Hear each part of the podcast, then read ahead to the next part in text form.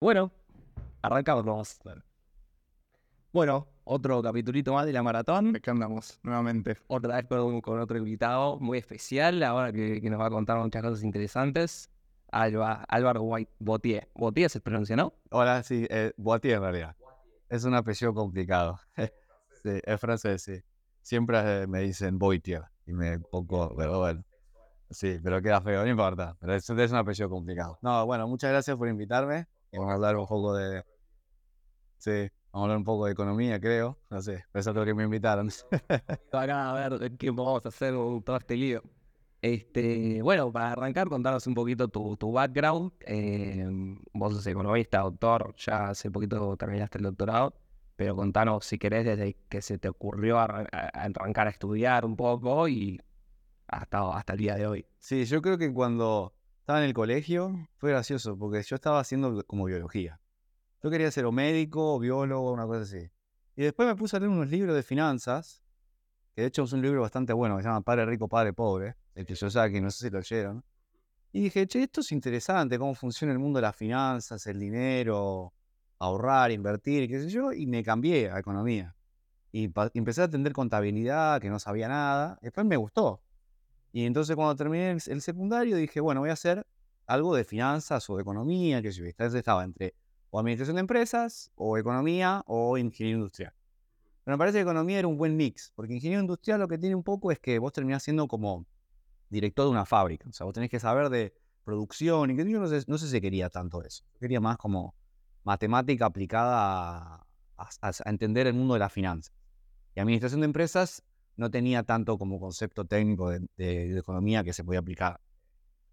Y entonces, bueno, en la UBA, eh, y la UBA me gustó muchísimo. eh, tenía un montón de buenos profesores, y al final, eh, cuando termi- terminé la UBA, me fue muy bien, y quería hacer un poco más. Empecé a trabajar en una empresa, en Accenture, que era una empresa como de contabilidad, y o sea, sentía que estaba en el mundo de las finanzas, pero no era tan como, no sé, teórico como me hubiera gustado.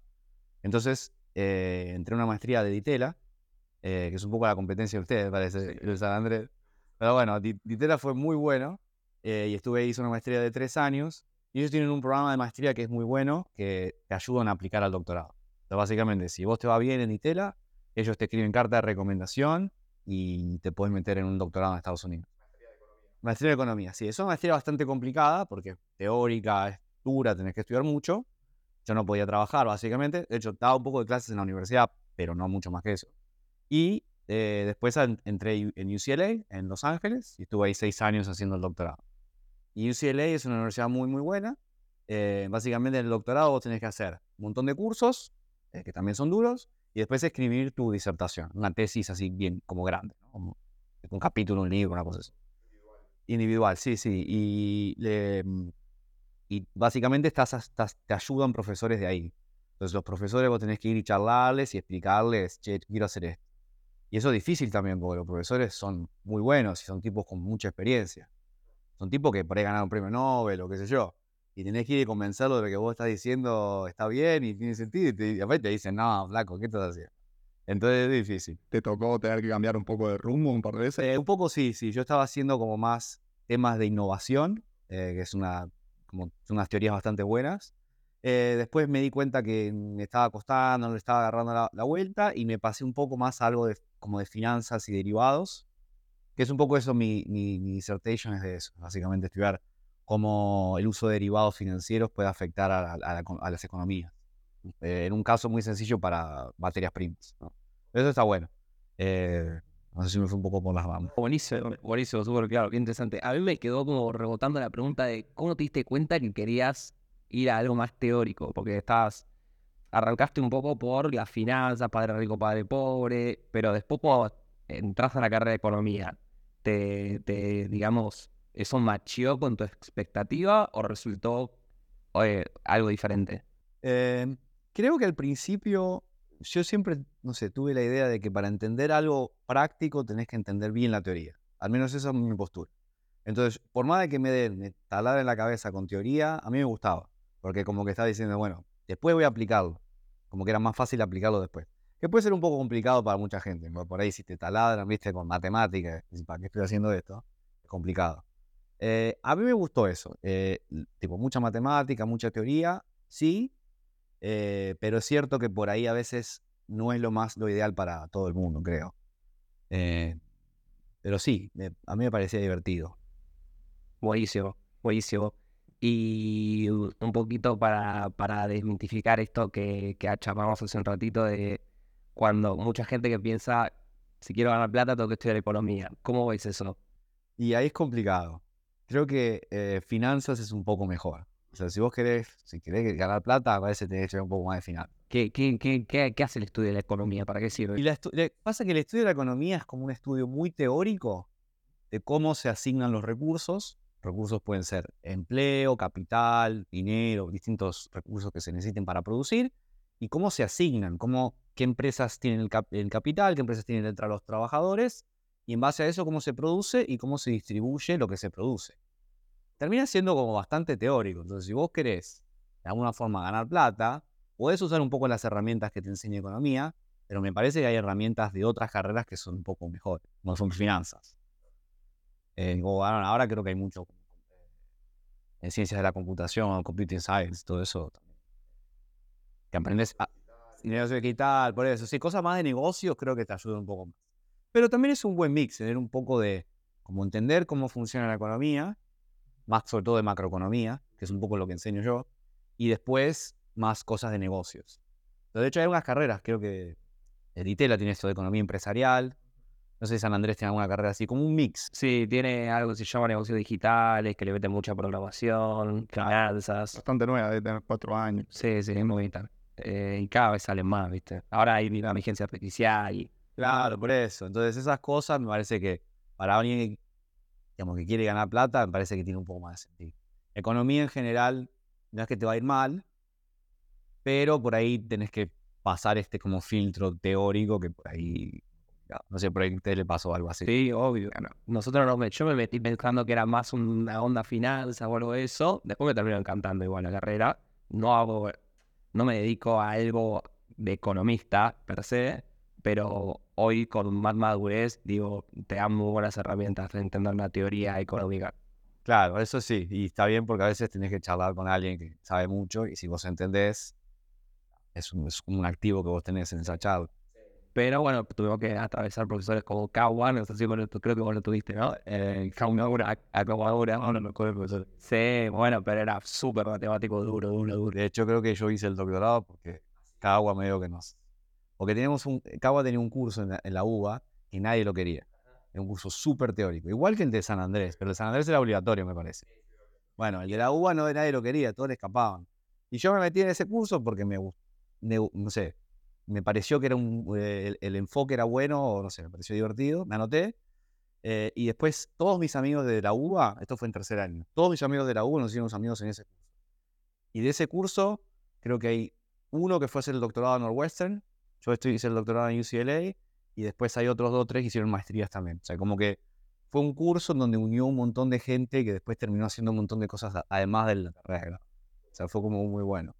Eh, porque era, él, él era el director de la maestría en San Andrés y siempre nos contaba, ah, no, ahora mandamos un chico a MIT, ahora mandamos un chico a Harvard, un no sé, y era como, uh, bueno, capaz en algún momento se puede hacer un doctorado. Porque ahí empecé a pensar, ah, bueno, Y hablando de, de profesores, ¿no? Eh, vos ahora estás, sos profesor de la universidad. Porque ¿En qué momento, siempre desde chico cuando comenzaste a estudiar economía, dijiste quiero dedicarme a lo académico? ¿O cómo, cómo es que terminaste de profesor de una universidad? Creo que eh, cuando hice la maestría en Ditela, ahí empezás un poco. Yo creo que ahí empecé a dar clases. Yo no- nunca antes había dado clases. Y me pareció divertido esto de como tener una relación con los alumnos, enseñar, ser como un mentor. Decir, no, mira, tenés que aprender esto, enseñarles esto. Eso me, no sé, me divierte cuando enseñas algo y la gente te entiende y después lo usa y le sirve. Eso está buenísimo. Eh, y ahí empecé, empecé en Ditela eh, y después en UCLA te hacen también dar un montón de clases. Entonces ya tenía un montón de experiencia de siendo profesor. De hecho, en UCLA varias veces di como, porque generalmente sos ayudante, ¿no? Ayudante de cátedra, pero en UCLA di como fui profesor así de instructor, sería, disputar el curso todo para mí. Y después ahí cuando terminas el doctorado aplicás un montón de lugares, que pueden ser empresas, eh, universidades, eh, reservas federales, bancos centrales, digamos, o otro tipo de empresas. Y medio que un poco también es un poco de suerte ver qué te toca. Y esta universidad me contrató y me parece que está bien. Es algo que me- gusta hacer profesor. Entonces, como que se alineó. Claro, si yo quería hacer algo así de, de ser profesor o trabajar en una, en una institución más de investigación, como un banco central o eh, a un- algún instituto, por ejemplo, de investigación. Pero está bueno lo ser profesor en Estados Unidos al menos, que tenés que dar como mitad clases, mitad investigación. Entonces es un, es un buen mix para alguien que quiere hacer como academia, digamos, que le dice. ¿Y cómo es hacer investigación? ¿Qué, a qué, qué haces en el día a día? Y investigación, y a veces tenés que, se tienen que ocurrir ideas que sean no revolucionarias, pero por ahí mejorar un poco lo que el resto de la gente hizo. Entonces, si alguien hizo un estudio de algo, vos decís, ah, pero ¿y esto por ahí? ¿Qué pasa si lo hago para otro país? O lo hago para otro sector. No sé. Entonces, eh, por ejemplo, una- un artículo muy chico que estoy escribiendo ahora eh, trata de buscar una correlación entre sería el, patrimonio neto de una empresa y cuántos derivados usa. Y hay un paper que dice una cosa para un sector, otro que dice para otra cosa para otro sector, que, se que son opuestos. Y yo lo digo para otro, para un tercer sector, esto sería como el sistema financiero para eh, aerolíneas y para, yo lo, lo hago para empresas manufactureras. Entonces digo, bueno, puedes como extender un poco lo que el resto de la gente hizo y le das un poquito más. Aportás tu granito, eso sí. Pues, ah, estos derivados serían los derivados siempre es un activo financiero que su valor está basado en el valor de otro, de otro activo. Entonces, en este caso, por ejemplo, eh, estoy usando mm, contratos a futuro para el precio de materias primas. Entonces, si vos querés comprar, no sé, petróleo, puedes comprar el precio de hoy o puedes armar un contrato, puede ser con el mercado o con otra empresa, en donde no pagás el precio del momento, sino pagás el precio de un año son como dos. eh, Entonces, el, valor de ese contrato depende del precio del, petróleo de hoy, más un cuenta un poco rara. Entonces, hay empresas que usan eso para reducir su exposición al- a, los commodities, digamos. Pero hay muy, hay muy pocos papers de esto, digamos, eh, al menos para estudiar como los efectos de- en la economía en total. Hay mucho estudio como de, bueno, a una empresa le conviene, a otra no. Eso en finanzas hay un montón. Pero para saber si a un, a un país le conviene, por ejemplo, que haya muchas empresas haciendo derivados o no, no tanto. Entonces mi línea de investigación está como en, esa, en esas líneas. Re interesante. Bueno, mi familia tiene campo, vengo de ese palo y se hace mucha operación a futuro de soja, eh, todos, los, todos los cereales y nada, es muy loco. Claro, claro. Eh, de eso, también eso hay bastante. Eso sería como los productores de, de materias primas. Yo lo miro para los que usan materias primas. Pero esto más o menos, o sea, el sistema es al revés, porque después el que el productor que vende a futuro es el, la, la industria manufacturera compra ese futuro porque se tiene que cambiar. El cereal tiene que ir a la empresa que tiene que hacer grano. Em, y estaba pensando, cambiando un poco, porque habías mencionado, bueno, vos estás viviendo afuera, ¿cómo es que precisamente en este caso Estados Unidos, o por lo menos con tus colegas, ven a la Argentina, o ven la economía argentina? Cuando, por ejemplo, el tema de la inflación, ¿viste? cuando vos mencionás la inflación, que es algo que quizás ellos no lo tienen, o bueno, ahora en el último tiempo, en el último año, ha sucedido que Estados Unidos ha tenido inflación, pero esas conversaciones, ¿cómo, cómo se dan? ¿Qué, qué les Es, es difícil como... A ver, voy a decirlo así. La gente que no es economista no conoce mucho Argentina, salvo que le guste el fútbol. Entonces, sabe, si el fútbol sí. Eh, Estados Unidos es muy particular. La gente no conoce mucho el resto del mundo. O sea, un poco sí, pero dep- depende con quién hables. Si hablas con alguien profesional, sí, pero por ahí, no sé, tienen- no, no conocen tanto. Después, entre los economistas, sí conocen Argentina, porque está lleno de economistas argentinos que son muy buenos. En todas las universidades top siempre hay un argentino. Entonces es como la pregunta siempre dicen, che, pero ¿por qué el país tiene tantos problemas que hay tantos economistas argentinos? Y no sé, es raro. sí. Y en, en términos de la economía en particular, yo creo que la gente en Estados Unidos no le presta mucha atención a la economía. Es como que cómo funciona, ¿viste? Ellos se dedican a sus cosas, a su empresa, a su trabajo, qué sé yo. Ahora, en el último tiempo, como hubo un poco de inflación y problemas con el, con el déficit qué sé yo, hay un poco más de como charla en el día a día de que la gente sí lee un poco más, le, se pregunta qué sé yo. Un poquito. Claro, acá un taxista es eh, productor economía. Acá, acá sí, pero me va a cortar el pelo y el peluquero me habla de, eh, de economía. Me pregunta, che, ¿vos economista? ¿Podemos hablar de economía? Bueno, eh, después me, voy a- me fui a hacer una cosa en los pies, qué sé yo. No, lo mismo. Me dice, che, ¿vos economista? Ay. Entonces esa charla acá en Argentina siempre está. En Estados Unidos no. la gente- Claro. Está la suya y chao. Tampoco pasa un poco también con la política eso, ¿no? Porque allá va a votar eso es optativo. Claro, como es optativo, la gente no se mete mucho. Creo que por ahí también la gente es a veces un poco más respetuosa, como que no, no- quieren como decir lo que opinan y no hay discusiones para no generar conflicto, no sé, por ejemplo. Eh, sí.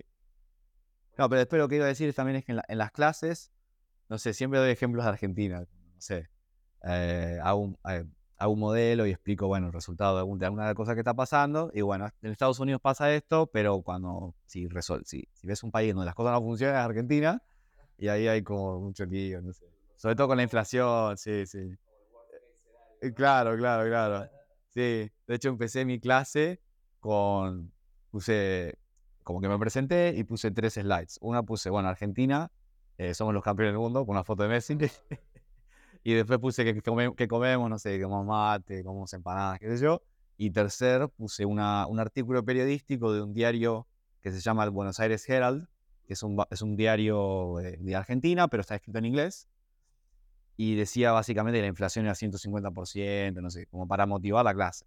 Estados Unidos la inflación en ese momento era no sé, 8, qué sé yo, como que era un poco alta, más de lo normal, en general es 2, y acá era 150, era como para como motivar un poco. Sí, después la gente me preguntaba. De hecho, de mi ley me preguntaron muchos chicos, de che, ¿qué está pasando acá? No sé qué. Eh, ¿cómo, cómo ves el, sistema? Sé. Y creo en el- al menos mis alumnos creo que se interesan. Y ya que nos usás así de ejemplo de lo negativo, ¿qué, qué pensás vos que, o, o según no solo de, de- de tu punto de vista personal, sino teórico, qué es lo que nos llevó a donde estamos hoy, a esta situación tan crítica?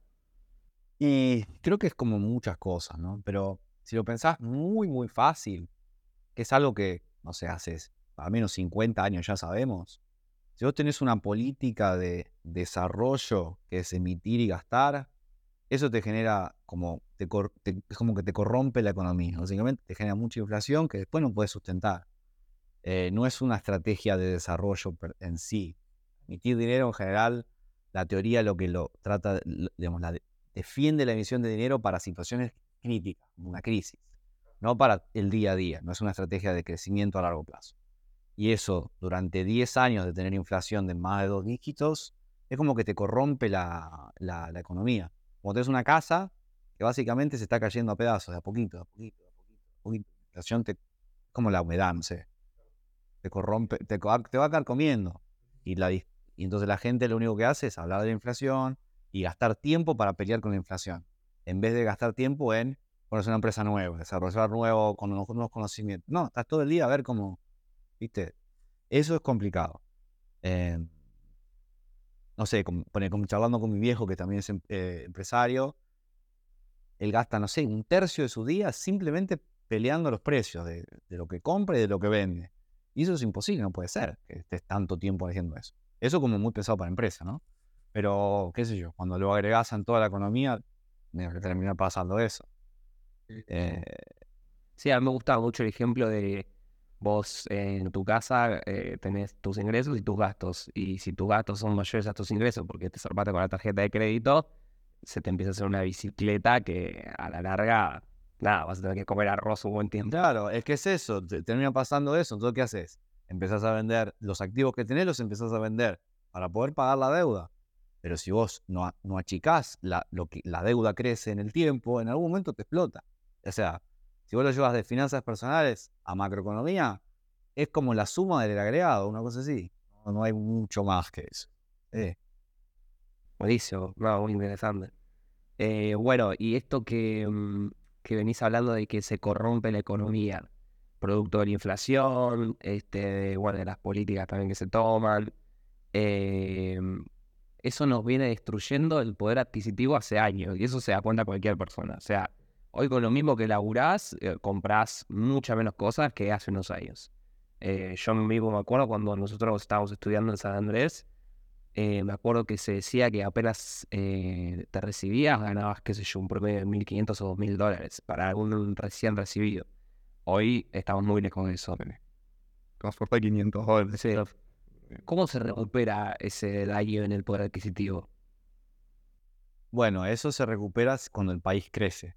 O sea, si vos podés resolver varios de los problemas que tiene la economía argentina y tendríamos, no sé, por decirte un, número, cinco años de crecimiento más o menos estable, el salario en dólares sube. Básicamente, el, país produce más bienes y servicios que se reparten entre todos, más o menos. Y eso diría que, bueno, en promedio los salarios suben. Pero para eso necesitas generar condiciones de crecimiento. Cuando tenés inflación de 150%, nadie se le ocurre tener una idea nueva. Las ideas son lo que genera crecimiento. Vos lo que haces es estás peleando ajuste de precio. No, vas tenés ni ganas de crear productos nuevos o innovar, que eso es como eh, lo importante para generar crecimiento. Entonces, no, tenés que, vos tenés que armar las condiciones para que las empresas generen nuevos productos o que las, personas generen nuevos productos, generen nueva innovación. Y no es imposible. ¿Y cómo veis lo que está haciendo el nuevo gobierno, las medidas que está tomando, el plan también a mediano plazo eh, para, para todo esto? Creo que, o sea, para ponerlo muy simple, lo que quiere hacer es bajar el peso que el Estado tiene en la, en la economía, sobre todo en las empresas y en los ciudadanos. Porque si vos trabajás y viene el Estado y te saca una proporción muy grande de tus ingresos, vos no tenés ningún incentivo a generar más ingresos, porque los termina sacando del Estado. Ahora, si el Estado deja de sacarte tanto ingreso y vos tenés un excedente, podés empezar a invertir. También invertir el tiempo sería, ¿no? Es como, vos podés invertir en, no sé, no sé, ustedes, hacer un podcast o hacer actividades, desarrollar nuevos productos que, generen empleo y crecimiento. Esa es la, esa es la cuenta. Vos necesitas ideas. De hecho, hace un par de años una persona, se un, un economista muy famoso, se ganó el premio Nobel en economía porque básicamente decía eso. Generar ideas es lo que genera crecimiento a largo plazo. Entonces vos no podés tener un Estado que de alguna forma eh, captura demasiados recursos y pone un peso muy grande en las empresas y en los ciudadanos que desincentiva la generación de ideas. Eso es lo único que te genera es no crecimiento. Y a mí la, duda que, tengo, que inclusive se me da mucho cuando estaba estudiando economía, que, a ver, en lo teórico se veía todo muy lindo, inclusive es esto mismo que estás diciendo. A ver, no hay que hacer esto, hay que hacer esto para poder tener crecimiento. Y después cuando llegas a la práctica, por lo menos acá en un país como es Argentina, ¿por qué es que no sucede? ¿Por qué es que inclusive, no sé, los impuestos, es tanto el pedazo de la torta que te llevan? ¿Qué, ¿Qué, se lleva a tomar esas medidas? Sí, es, ahí es complicado porque en general uno piensa que si el Estado sube los impuestos es porque lo necesita para gastarlo. Entonces en realidad el mal es el gasto, no tanto los impuestos. Los impuestos son para financiar gasto. Entonces creo que eh, ahí cuando uno decide en qué gastar en el Estado, es complicado, porque, o sea, entiendo que hay muchas cosas, que hay muchas necesidades que por ahí el Estado puede llegar a cumplir un rol, pero a veces la financiación de ese gasto es más complicada que el problema en sí. Entonces, eh, yo siempre le digo a mis alumnos, es como que muchas veces el déficit o el gasto público puede ser bueno o malo dependiendo de qué se haga. Si vos lo haces y genera crecimiento, puede ser bueno. Si vos lo, lo usás para resolver alguna crisis puede ser bueno, pero si lo usás de forma constante y genera problemas de financiación, que básicamente es subir los impuestos y como básicamente atacar al sistema privado, es complicado, no, es, no, es una, no fue una buena solución en el fondo. Claro, ahí eh, esto machea con lo que dijiste de la, para mí una palabra clave en la economía, que son los incentivos. O sea, cuando me subí los impuestos, me sacar los incentivos a, un montón de cosas. Este, y a mí me genera mucha curiosidad, tanto a nivel micro como a la macro, eh, ¿cómo es el tema de la generación de riqueza y por qué existen ricos y por qué existen pobres? Creo que esto de los incentivos es algo que me explica bastante y esto que vos hablabas de las ideas, de la productividad, por ahí viene un poco lo de la generación de la riqueza, pero sigo con la curiosidad de, ¿siempre existe pobreza en un país? Vos por ahí que estás un poco en la academia, ¿qué se ve de eso? Em, creo que los países desarrollados como que de alguna forma eliminaron la pobreza porque generaron incentivos suficientemente altos para que cualquier persona trabajando y emprendiendo supere la pobreza. En muchos países están en vías de desarrollo, a veces el Estado termina como poniéndose en el medio y eso limita las posibilidades individuales de las personas. En general, los países más libres son los más ricos y termina pasando eso. Si el Estado se pone en el medio y limita las posibilidades, es complicado que individualmente uno progrese. Entonces, ahí hay, hay algunos problemas. Entonces, en general, lo que la teoría trata de defender es que el Estado se meta menos en el medio, para que individualmente la gente eh, progrese. Claro, es como esta frase, no le des el pescado de la caña, ¿no? Sí, más de... Claro, claro. Individualmente la gente va a pescar si necesita comer. Y por otro lado, si me estás dando el pescado, me sacas el incentivo a aprender a pescar. O si en realidad te cobro un montón de impuestos, y básicamente te digo, ah, vos pescaste cuatro, dame tres, no pescas nunca más. Eh, eso es complicado.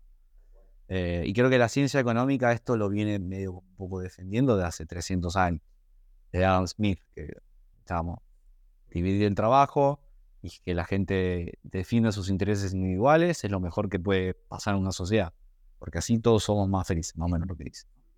Eh, después, no sé, otra pregunta que es complicada, un poco la desigualdad del ingreso. A veces pasa que en ciertos países desarrollados eh, hay un poco mucha desigualdad en algunos casos, entonces los gobiernos tratan de como nivelarlo eso. Eso en cierta medida, algunos como algunos defensores de esas medidas, otros como detractores. Pero, y porque a veces uno piensa que si un país es muy desigual, eh, puede llegar a ser que haya conflictos sociales también, en donde, no sé, la gente que es muy pobre, que no tiene mucho ingreso, medio como que puede no sé, generar problemas políticos y qué sé yo. Entonces una sociedad un poco más igualitaria, de una forma podría ser mejor en el sentido de crecimiento. Pero bueno, eso es como que depende de quién le pregunte. Y eso tal vez sería vía impuestos. Sí, puede ser por impuestos o por programas sociales o la educación y la salud son grandes como redistribuidores de ingresos, porque si vos no podés ir a un colegio, el colegio público, bueno, qué sé yo. Entonces, pues en Estados Unidos está armando un poco de lío con eso, con la salud y la educación, porque comparado con Europa, que hay muchos sistemas públicos, donde la gente puede ir a una universidad eh, pública, un hospital público, en Estados Unidos no. Y entonces, por eso digo lo de la desigualdad, porque es como, bueno, no es tanto un problema de pobreza, porque no hay tantos pobres, es un problema de desigualdad. Entonces hay como, eh, hay unas divisiones ahí en la política. Muy eh, bueno, si querés lo llevamos un poquito más a, a la bomba de tiempo que tenemos acá en Argentina, la famosa estagflación o cerca ya de la hiperinflación que estamos viviendo. Eh, ¿Qué es esto? Explicaba en palabras medio gauchescas. ¿Qué es la estagflación? ¿Por qué se da una, inflación tan fuerte junto a una posible recesión? ¿Qué, qué pasa ahí? Claro, en realidad la estagflación es básicamente un proceso en donde vos tenés inflación, pero no tenés crecimiento económico. Y Argentina hace por lo menos, no sé, ocho años o algo así, no hay crecimiento económico, pero sí hay inflación. Entonces, básicamente, la cantidad de producción física que vos tenés en el país está constante, porque no hay crecimiento. El crecimiento se mide en base a cuántas nuevas necesidades podemos satisfacer, cuánta más comida hay, cuánto más, eh, cuánto mejores universidades hay, cuánto más eh, salud hay, como en cantidades, que eso es el PBI real, por ejemplo. Pero si vos tenés además inflación, quiere decir que lo único que está pasando es que las cosas son más caras, pero no hay, no hay más cosas para satisfacer necesidades. Y si de hecho hay cada vez menos cosas producidas y mucha más inflación, quiere decir, es lo mismo que dijiste, lo que dije antes, que el salario hace 10 años era 2.000 cuando terminabas y ahora es 5.000. Porque hay menos cosas, entonces se produce menos cosas. Eh, no, se puede mantener eso. Entonces es el, problema de la inflación. Eh, y las causas un poco medio que las discutimos, esto de si vos generás emisión, emisión, emisión para sustentar un estado enorme que gasta y gasta y gasta, eh, lo único que estás haciendo es no generando los incentivos apropiados para, para que la gente invierta y desarrolle nuevas ideas. Entonces no hay crecimiento y lo único que hay es inflación. Y en algún punto eso explota. Es lo que le pasó a la economía argentina en un montón de lados. Y pasa en todos lados. Países de África, países de Europa. Si vos tenés inflación, inflación, inflación, en algún momento lo tenés que controlar, porque no, no se puede hacer otra cosa, no puedes seguir. Es como la casa se está, está cayendo a pedazos, tenés que, tenés que limpiar la humedad, yo, yo pienso así, como humedad de la casa. Sí, a mí uno de los factores que me flashea de, la inflación es como de la pérdida de los precios relativos, ¿no? Que a veces, no sé, por, por 10 lucas salís a cenar o te compras algo que sí, esto no puede valer lo mismo, o te vas a hacer una escapada a algún lugar eh, eso creo que... Sí, eso es loco, porque cuando la inflación ya está tan alta, hay cosas que se ajustan muy rápido, cosas que se ajustan muy lento y a veces quedan precios desfasados. Eso es otro problema también, porque cuando vos querés invertir, no sabes en qué invertir, porque hay cosas que están desfasadas, hay cosas que están baratas, decís, ah, no sé. No hay mucha idea. Y justo mencionaste la palabra invertir, ¿cómo uno se podría defender frente a este escenario ¿no? de, de esta inflación o de hiperinflación quizás? Y es, es complicado. eh, en general, siempre los activos reales se mantienen en el precio. O sea, hay- me acuerdo que este, el diputado Marra siempre dice que compra atún, por ejemplo. Uno cuando, uno compra activos reales, siempre suben de precio, es un respaldo. Eh, creo que a nivel macroeconómico lo que la economía un poco hizo fue invertir mucho en, edificios, de construir edificios por todos lados, porque eso en el fondo en un par de años más, más o menos va a mantener el, el- valor. Así que eso, eso podría ser, si uno encuentra una, una oportunidad, por ejemplo, en comprar un edificio de inmueble, podría ser de piso, por ejemplo, no sé si podría. Pero bueno, también es complicado porque si el edificio después no termina de construirse, complica. Eh, qué sé yo. Y algo más del día a día de una persona que tiene un ingreso que, bueno, hoy en día ahorrar está muy complicado. creo que eh, yo creo que ahí depende de los montos. Si uno tiene mucho capital, creo que lo mejor que puede hacer es estudiar.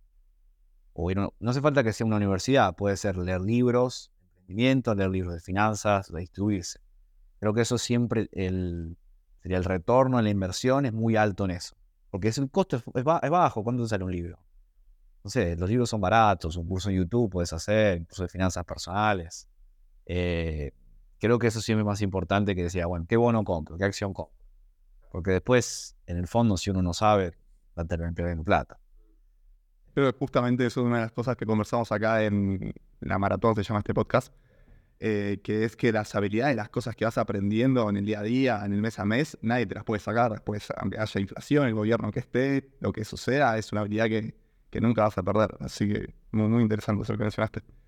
Em, ¿Qué querías? Eh, ¿Quieres agregar algo? Eh, no, me parece muy, muy, muy interesante eso último que tocaste, estuvo buenísimo, la verdad. No se me había ocurrido. Este, no sé si hay algo más de este tema que quieras. Sí, en, realidad- en general esa es la recomendación que da la gente en Estados Unidos, que a mí me gusta mucho porque uno dice, no sé, tengo eh, 500 dólares, que no es mucha plata. Digo, ¿en qué invierto? Me compro unos bonos de acá, me compro, le dice, no, comprate un libro, hacete un curso. Eso es mucho mejor. O, eh, sí, no sé, ahora podría ser un curso de AI, de, inteligencia artificial, o alguna cosa que para ganar un- una habilidad que te va a servir en el mercado. Y ahí puedes potenciar, porque después por ahí es una empresa, después contratas a una personas, delegás. eh, todas esas cosas me parecen más importantes que agarrar y poner plata en la bolsa, por ejemplo. Muy. Buenísimo, buenísimo. Eh, bueno, nada, por mi parte, tema de economía ahí. ¿Puedes preguntar un poco más en detalle lo, lo de mi ley? ¿Qué, qué pensás? Las medidas que, que se tomaron ahora. Sí, bueno, pero dijiste eso más o menos de sacar el estado del medio. Claro, eso creo que es el, el- creo que él tenía como una idea de como reformas de tres niveles, de tres generaciones. Eso sería como la base. Bueno, yo quiero sacar el estado del medio para que la economía como fluya naturalmente y que la economía crezca. Creo que eh, en algún momento deberían empezar a bajar las, las retenciones, por ejemplo, al agro, a la minería o a la actividad básicamente exportadora, porque eso siempre, el país le va, en general le va bien cuando puede exportar. Eh, se genera mucho crecimiento porque las empresas que exportan siempre son muy competitivas a nivel internacional, se pueden vender mucho. Eh, y después un poco las medidas, creo que las, qué sé yo, hay un problema muy grande esto con las LELIX, que básicamente una deuda, del Banco Central que hay que resolver, eh, que creo que la forma en que se hizo, no sé, siento que es razonable, un poco... Y un poco lo que hicieron fue mm, eh, como lo- los bancos que tenían plata puesta en las LELIX, la pusieron en otro activo financiero que les llaman los pases, y la tasa de interés terminó siendo más baja para eso. Y después cuando quisieron pasarse de vuelta a las LELIX, el Banco Central le dijo que no. Entonces, de alguna forma, como que los obligó a moverse un activo financiero un poco más barato, peor para ellos, y el Banco Central a ahor- ahorrarse un poco de plata.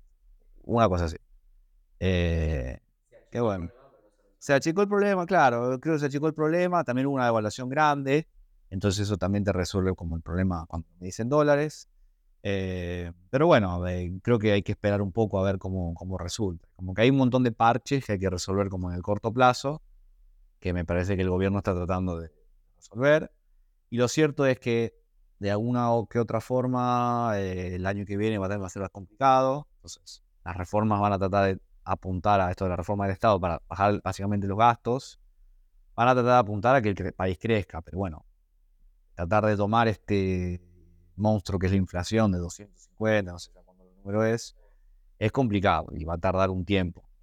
Es automático. ¿Y cómo se hace? Porque yo en el podcast que, vos tenés también que escuché, hablaste de las expectativas, que tal vez, o sea, no solo lo que imitas hoy te va a generar inflación y lo que imitas también te va a generar el futuro, sino que después empieza a ser como una bola de nieve en base a que la gente ya espera que los precios suban, entonces por eso suben todos los precios y suben los precios. Claro, ese es el, ese es el mal, e, e, e, ese es el monstruo, porque que vos tengas inflación, un poquito de inflación, en algún momento no es tan dramático por, por sí mismo. El problema es que la gente se acostumbra eh, si la inflación es, no sé, como Estados Unidos, 8, y la gente se acostumbra a 8, ya la gente en la cabeza tiene que ser 8, 8, 8, 8, 8.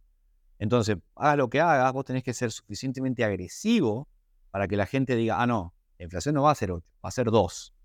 Entonces, en Argentina, no sé, si la inflación ahora es 150, vos tenés que convencer de que va a ser, no sé, 30 el año que viene. Entonces, la política tiene que ser súper agresiva.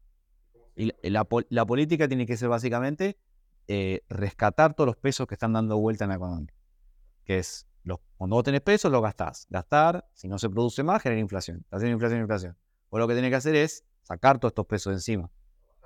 Bajar la base monetaria. Por eso la dolarización es como una arma súper súper eh, estricta para hacerlo, porque sacás todos los pesos. Pero bueno. Y encima no das la chance de volver a emitir. Y después no das la chance de emitir. Claro. Eso sería como lo que. Por, por eso lo, el, gobierno trataría de, buscar eso, esas serían las, ventajas. Pero sí, a ver, Estados Unidos lo hizo muy rápido, en 3, 4 meses puso, pudo bajar la inflación de forma rápida, pero porque hizo una política muy agresiva, que es dejar y empezar a capturar eh, fondos. Entonces ellos lo hacen con la tasa de interés, suben la tasa de interés para que la gente deje de pedir prestado, que básicamente dejar de que haya más pesos dando vuelta. Eh, pero bueno, el problema es que si vos tenés una inflación muy, muy, muy alta, vos tenés que ser suficientemente agresivo para que las expectativas de la gente bajen rápido. Y eh, eso puede generar una crisis muy grande, porque en general si hay menos dinero en la economía, se gasta menos, entonces puede ser que empresas cierren, que se haga menos empleo, entonces puede ser un año complicado. Pero bueno, la alternativa es que lo haga el, como se dicen los políticos, que lo haga el mercado, que es una hiperinflación que es o lo haces vos de una forma ordenada o lo hace el mercado de una forma desordenada y termina siendo un desastre. Entonces, no sé. Eso sería que estalle la bomba. Está, claro, que te explote la bomba en la mano, y las manos, chao. O poder tratar de desarmarla. Eso que generaría mucha pobreza. Sí, sí, sí, sí, sí. En el 89 fue tremendo. Eh, la historia argentina siempre tuvo como súper así hiperinflaciones y bueno, eh, mejor si lo podemos evitar.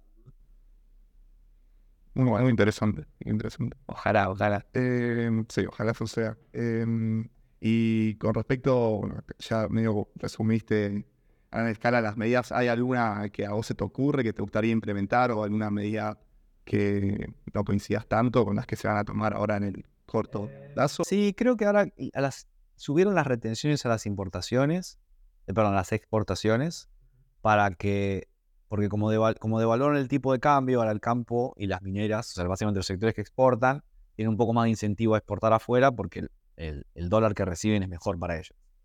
Pero yo pensé que en, algún punto lo que deberían haber hecho es bajar las retenciones para que produzcan incluso más. Porque el problema de devaluar es que es una, una cuestión que te arregla el incentivo para un par de meses. Porque si tienes tanta inflación, no, no te termina de resolver el problema de, de, entrada. Es un problema como de corto plazo. Si vos bajar las retenciones, básicamente estás bajando el peso que el Estado tiene sobre estas actividades exportadoras. Eso generaría más empleo, más producción eh, y te trae un poco los dólares que vos necesitas para, si quisieras dolarizar, por ejemplo. Claro, vos decís que quizás eh, con ese aumento de productividad podrían llegar a financiarse igual. Eh, hablo del gobierno, con, con que empataría la cantidad de, impuestos, si querés. Podría ser, sí, sí. Sí, claro. El tema también era que si vos bajás las retenciones, tenés que también bajar mucho el gasto, porque las retenciones son mucho ingreso del Estado. Si no tenés que a emitir de vuelta y terminás en el mismo problema. Entonces tenés que bajar como las cosas, los gastos y los ingresos de forma proporcional o más o menos parecida. Eh, pero bueno, me imagino que eso en algún momento está en el plan que quieren hacer. Es una estrategia más de crecimiento. Ahora tienen que resolver este tema de las leaks, que es una deuda enorme que también puede explotar y es complicado. Sí. Sí, en teoría estas medidas eran muy de corto plazo. Claro, claro. Pero bueno, nada. eh, bueno, estuvo muy interesante la charla, la verdad. ¿eh? Mm. Eh, se habló de economía en general y como para darle un pequeño cierre, ¿qué, qué, le- qué consejo le darías a alguien que está pensando, sobre todo ahora en Argentina, que es tan, tan, tan, tan, tan de moda el tema? ¿Qué consejo le darías a alguien que tiene en la cabeza o saber más de economía o mismo meterse en la carrera? Eh, a mí siempre me sirvió hablar con gente que está unos años adelante. Eh, no sé, yo siempre hablé con eh, gente que era economista, estaba en la carrera en la UBA, después cuando estuve en Ditela hablaba con los que ya habían terminado, cuando fui a hacer el doctorado hablé con los que estaban en el doctorado, cuando terminé, cuando estaba por terminar el doctorado hablaba con los que eran profesores, como que siempre hablas con el que, ¿a dónde quieres ir? Y es una persona que decía, como puede ser tu mentor, dos o tres años vos estarías ahí. Habla con esa persona. A- Fíjate si esa, la vida que tiene esa persona te gusta. Si te gusta, buenísimo. Trata de seguir el paso. Eh, entonces, no sé, si alguno quiere hablar conmigo de economía, cómo, cómo insertarse, venido. Pero me parece que sería eso. ¿Cómo podría contactarte ya que estamos, si querés? Eh, mi página de internet, eh, la pueden googlear, Álvaro Guatier, y eh, aparece mi página de internet. Y aparece mi email, sí, sí. Ahí está, perfecto. Buenísimo. Buen consejo te acabo de tirar, ¿eh? Muy bueno. Sí, es que a veces no, no sabes dónde empezar. A mí me pasaba que cuando estaba en UCLA me, llamaba- me mandaba, alguien me llamaba por teléfono y era un, un alumno de Ditela que estaba, che, me aceptaron en UCLA, ¿qué hago? Bueno, sí. Y yo hacía lo mismo. Eh, Es como, sobre todo a veces, creo que los argentinos nos ayudamos mucho eh, en ese sentido, incluso en el exterior. O sí. O incluso hasta más, sí. sí. Bueno, con ella, ¿no? No sé si hay algo que quieras tocar que no te hayamos preguntado o lo que. No, me pareció muy divertida la charla. O sea, ¿Viste cómo? Sí, sí, sí, perfecto. Genial, bueno, gracias de nuevo por sumarte, sos de los primeros invitados que, que tenemos. Este, así que nada, estuvo buenísimo. Buenísimo, gracias por invitarme. sí, un. Buenísimo. Bueno, Bueno, acuérdense de suscribirse porque ya estamos aprendiendo acá con toda la dinámica de YouTube. activar la campanita. Y metan me gusta, algún comentario y vayan a la página de Álvaro si les interesa, lo pueden contactar. Así que nada, nos vemos en el próximo.